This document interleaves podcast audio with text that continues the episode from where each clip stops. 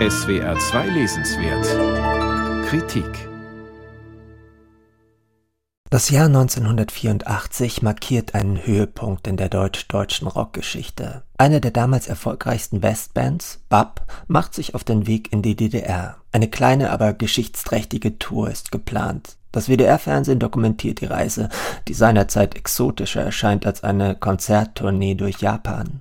Die erste Station der Kölner Gruppe um Wolfgang Niedecken Ostberlin. Im Vorfeld hat man sich versichern lassen, dass die Behörden keinerlei Einfluss auf das Programm nehmen würden. Da gab es allerdings noch nicht den neuen Song, der ins Hochdeutsche übersetzt den Titel Deshalb spielen wir hier trägt. Das Lied enthält einige Zeilen, die bei allen DDR-Kulturfunktionären die Alarmglocken schrillen lassen. Hey, du da und du, singt Niedecken in Kölscher Mundart.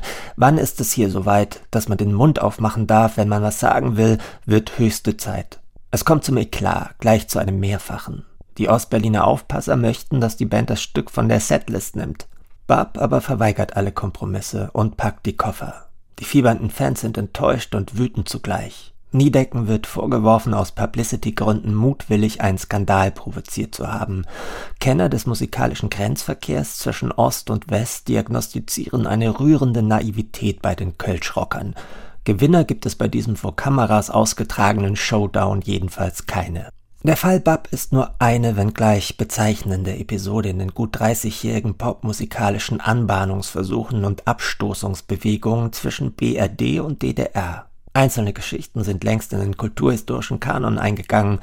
So systematisch und umfassend, anekdotenreich und originell wie Joachim Henschel hat sie aber noch niemand in einem Buch versammelt.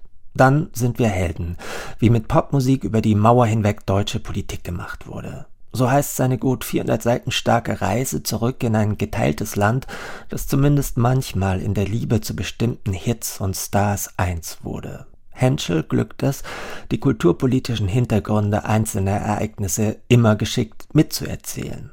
Etwa wenn er von den Lektoraten beim DDR-Rundfunk berichtet, die schon im Vorfeld akribisch die Songtexte studierten und nötigenfalls an die Musiker zur Überarbeitung zurückgaben. Oder davon, wie der findige Westmanager Hans R. Bayerlein, der dank seines Engagements für Udo Jürgens zu Reichtum gekommen war, irgendwann zum Spottpreis die Rechte am Arbeiterschlachtlied Die Internationale erwarb und die DDR für jede öffentliche Aufführung des Stücks zahlen ließ. Die wiederum kassierte bei jeder im Westen verkauften Platte von Wolf Biermann und anderen Künstlern gehörig mit, auch wenn deren Werk im Osten nicht veröffentlicht werden durfte. Henschel fächert die diplomatisch diffizilen Aushandlungsprozesse auf, wenn es um Gastspiele hüben wie drüben ging. Er zeichnet die Geschichte einzelner Musikerinnen und Musiker nach, von Bettina Wegner bis Nina Hagen, von Frank Schöbel bis Tamara Danz.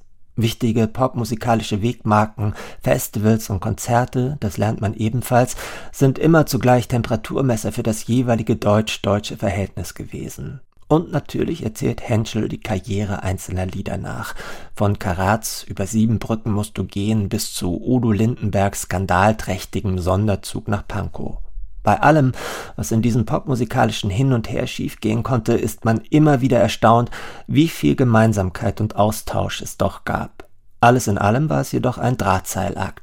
Die Musikerinnen und Musiker balancierten ebenso am Abgrund wie die politisch Verantwortlichen. Abstürze waren einkalkuliert und kamen auch immer wieder vor. Ein schöner Vorzug von Henschels Buch ist im Übrigen seine Nähe zu den Protagonisten von damals. Etliche Interviews hat er mit Künstlerinnen, Funktionären, Managern geführt und diese bei aller Stimmenvielfalt in eine stringente Erzählung eingebaut. Eine der entscheidenden Fragen, nämlich inwieweit die Popmusik vielleicht am porös werden der Mauer mitgewirkt hat, bleibt aber naturgemäß offen. Manche sagen so, manche so. Dass sie Perspektiven erweitert und Sehnsüchte genährt hat, das ist unbestreitbar. Joachim Henschels Dann sind wir Helden, wie über die Mauer hinweg deutsche Politik gemacht wurde, ist im Rowohlt Verlag erschienen. 416 Seiten kosten 26 Euro